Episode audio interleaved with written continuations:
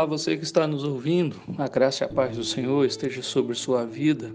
Aqui é a pastora Aguinaldo, da Igreja Presbiteriana Esperança, em Jacareí. E a nossa meditação se encontra em João, capítulo 10, um capítulo bem importante.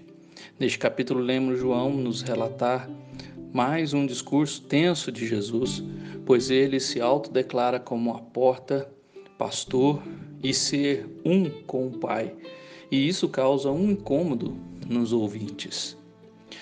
Dos versículos de 1 a 9, Jesus propõe a parábola sobre o aprisco das ovelhas, em que ele afirma ser a porta do aprisco, e as pessoas não compreendem sua parábola. Nos versículos de 10 a 21, Jesus diz ser o bom pastor que dá a vida pelas ovelhas, que conhece as ovelhas, que conduz as ovelhas, mas os judeus discutem e dizem que Jesus está endemoniado, que está louco, porém, ou, porém outros estão confusos por ele ter curado um cego de nascença. Dos versículos de 22 a 39, Jesus foi para a festa da dedicação do templo e mais uma vez os judeus querem saber sobre ele. Jesus diz que eles não creem, por isso não são suas ovelhas e que ele e o Pai são um. Neste momento, os judeus pegam em pedras para atirarem Jesus, pois entenderam sua, suas palavras como blasfêmia. Jesus lhe explica as Escrituras, mas eles não creram e procuraram prendê-lo. E dos versículos de 40 a 42, Jesus foi para além do Jordão e muitos creram nele. João 10 enfatiza imagens de ovelhas, apriscos e pastores. Sem dúvida, constitui um retrato das regiões rurais do Oriente, mas tem muito a nos ensinar hoje, mesmo em nosso mundo urbano industrializado. Paulo usa uma imagem parecida ao de mostrar os líderes espirituais da igreja de Éfeso em Atos 20, a partir do versículo 28. As verdades associadas ao pastor e suas ovelhas, porém, podem ser encontradas ao longo de toda a Bíblia e continuam sendo relevantes para nós hoje. Os símbolos usados por Jesus ajudam a entender que ele é quem ele é o que deseja que façamos. Ele é e o que deseja que façamos. Toda vez a maneira mais fácil de abordar esse capítulo um tanto complexo do Evangelho de João seja observar as três declarações que Jesus faz a respeito de si mesmo que ele é a porta, ele é o pastor e ele é o pai, e ele é um com o pai. Quando Jesus diz que é a porta, os ensinamentos de Jesus em João 10 não são como as parábolas registradas nos outros evangelhos. Jesus deu essa lição quando o cego foi expulso da sinagoga em João 9:34. Os falsos pastores não se importaram com este homem, antes o maltrataram e o rejeitaram. Mas Jesus, o pastor, foi procurá-lo e levá-lo para seu aprisco. João 9, 35 a 38. Infelizmente, João 10:1 é usado com frequência para ensinar que o aprisco é o céu e que não há outra forma de entrar senão por meio de Cristo. Trata-se de um ensinamento verdadeiro quando nós olhamos para Atos 4, versículo 12, mas que não tem como base esse versículo. Jesus deixou claro que o aprisco é a nação de Israel no versículo 16. Os gentios são as outras ovelhas que não fazem parte do aprisco de Israel. Quando Jesus veio ao povo de Israel, ele o fez conforme as Escrituras indicaram. Todo verdadeiro pastor deve ser chamado por Deus e enviado por ele. Se falar verdadeiramente da palavra de Deus, as ovelhas ouvirão sua voz e não terão medo de segui-lo. Em duas ocasiões ele diz: Eu sou a porta. Ele é a porta do aprisco, permite que as ovelhas saiam saíam do aprisco e entrem no rebanho. Os fariseus expulsaram o cego da sinagoga, mas Jesus o conduziu do judaísmo para o rebanho de Deus. No entanto, o pastor não se atém a conduzir as ovelhas para fora, ele também as conduz para dentro do rebanho. Elas se tornam parte de um só rebanho, não o aprisco. A igreja de Cristo é este rebanho. A segunda, ele é a porta da salvação, João 10, 9. Os que creem nele entram no rebanho do Senhor e têm o privilégio maravilhoso de sair para encontrar pastor, pastos verdejantes. Quando nos lembramos de que o pastor fazia o papel de porta no aprisco, essa imagem torna-se extremamente real. Uma vez que é a porta, Jesus livra os pecadores da escravidão e os conduz à liberdade.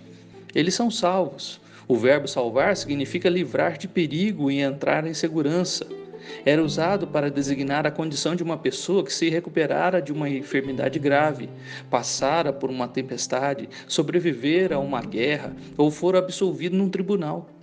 Alguns, prega... Alguns pregadores de hoje querem se livrar do termo antiquado como salvação, mas Jesus disse que se alguém entrasse por ele, seria salvo. Jesus referia-se principalmente aos líderes religiosos daquela época, sem condenar todos os profetas ou servos de Deus que haviam ministrado antes dele vir ao mundo, ao declarar que todos são e não que eram ladrões e salteadores. Jesus deixa claro que tem em mente os líderes religiosos de seu tempo. Não eram verdadeiros pastores nem tinham a aprovação de Deus para seu ministério não amavam as ovelhas, antes as exploravam e abusavam delas. O cego de nascença foi um excelente exemplo do que os ladrões e salteadores eram capazes de fazer. Ao passar pela porta, recebemos vida e somos salvos. Ao entrar no rebanho e sair para a pastagem, desfrutamos vida abundante nos pastos verdejantes do Senhor. Suas ovelhas desfrutam plenitude e liberdade. Jesus não apenas deu sua vida por nós, mas também dá sua vida para nós a cada dia. A ênfase dessa sessão é a porta. E em seguida, Jesus passa a falar do pastorio e faz outra declaração. Quando Jesus diz que é o bom pastor. Essa é a quarta declaração com eu sou que Jesus faz no Evangelho de João. Primeiro em João 6,35, depois João 8,12, João 10,9 e agora. Sem dúvida, ao fazer tais afirmações, mostra o contraste entre ele e os falsos pastores na liderança da religião judaica da época. Já havia chamado esses líderes de ladrões e salteadores, e agora os descreve como mercenários. O termo traduzido por bom significa intrinsecamente bom, belo, amável. Descreve algo ideal, um exemplo a ser seguido. A bondade de Cristo é inerente à sua natureza. Chamá-lo de bom é o mesmo que chamá-lo de Deus, como vemos em Marcos 10, 17 e 18. Ainda hoje é possível ver na Terra Santa pastores conduzindo seus rebanhos e mostrando como conhecem bem cada uma das suas ovelhas, suas características individuais e suas necessidades especiais. É importante lembrar que, exceto pelos animais destinados aos sacrifícios, os rebanhos de ovelhas em Israel não eram criados para o abate. Os pastores cuidavam das ovelhas para que dessem lã, leite e cordeiros. Jesus destacou quatro ministérios que realiza como bom pastor. Ele dá a vida pelas ovelhas, versículos de 11 a 13. Ele conhece as suas ovelhas, versículo 14 e 15. Ele traz outras ovelhas para o rebanho, versículo 16, e ele retoma a sua vida nos versículos 17 a 21. Qual foi a reação dos ouvintes a essa mensagem? Rompeu nova dissensão entre os judeus, no versículo 19. É importante observar o termo nova, como em João 7,43 e 9,16. A acusação de que Jesus estava endemoniado voltou à baila como em João 7:20, 8:48 e 52. A gente que faz qualquer coisa para não encarar a verdade. Uma vez que Jesus Cristo é a porta, era esperado que houvesse divisão, pois a porta se fecha e deixa alguns do lado de dentro e outros do lado de fora. Ele é o bom pastor e o pastor deve separar as ovelhas dos cabritos. É impossível permanecer neutro em relação a Jesus Cristo, pois o que cremos a respeito dele é uma questão de vida ou morte. João 8:24. Sua terceira declaração agora é a mais espantosa, quando Jesus é o filho de Deus. Os acontecimentos dessa sessão ocorreram cerca de dois meses e meio depois dos fatos descritos em João 10, de 1 a 21. João juntou-os nesta passagem, pois nas duas mensagens Jesus emprega a imagem do pastor e das ovelhas. A festa de dedicação, o Hanukkah, festa das luzes, é comemorada em dezembro, na mesma época que a celebração cristã do Natal.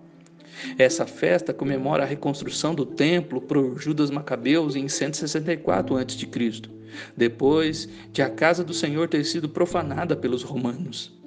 Esse fato histórico pode estar relacionado às palavras de Jesus no versículo 36, pois ele havia sido separado, consagrado pelo Pai e enviado ao mundo. Os líderes judeus celebravam um grande acontecimento histórico e, ao mesmo tempo, deixavam passar a oportunidade de colocar a própria casa em ordem.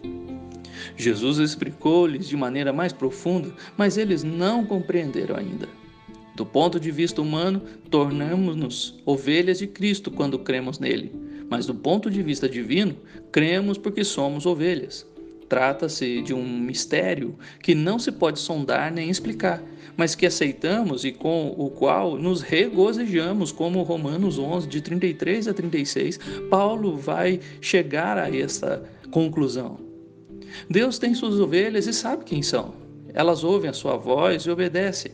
O pecador que ouve a palavra de Deus não tem conhecimento algum da eleição divina. Descobre que Cristo morreu pelos pecados do mundo e que todo pecador pode receber a dádiva da vida eterna ao crer no Salvador.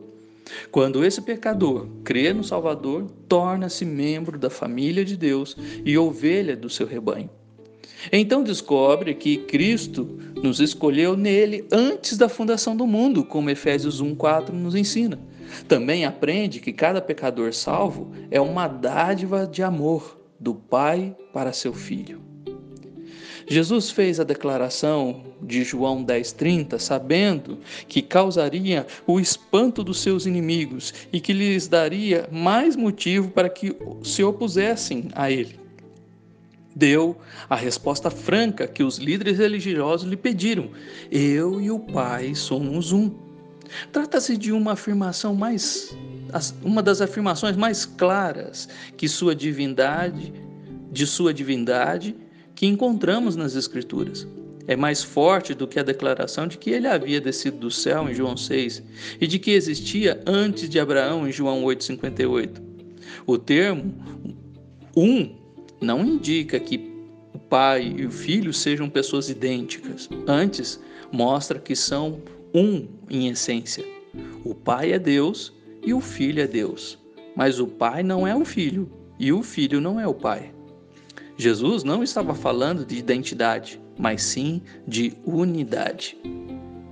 Os líderes judeus não gostaram de tal afirmação e tentaram apedrejar Jesus e depois o prender.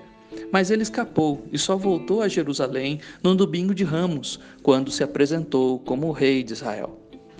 Você já respondeu pessoalmente as três declarações importantes de Jesus neste capítulo? Ele é a porta. Você já entrou pela fé e recebeu a salvação? Ele é o bom pastor. Você já ouviu a voz dele e creu nele? Afinal, ele deu a vida por você.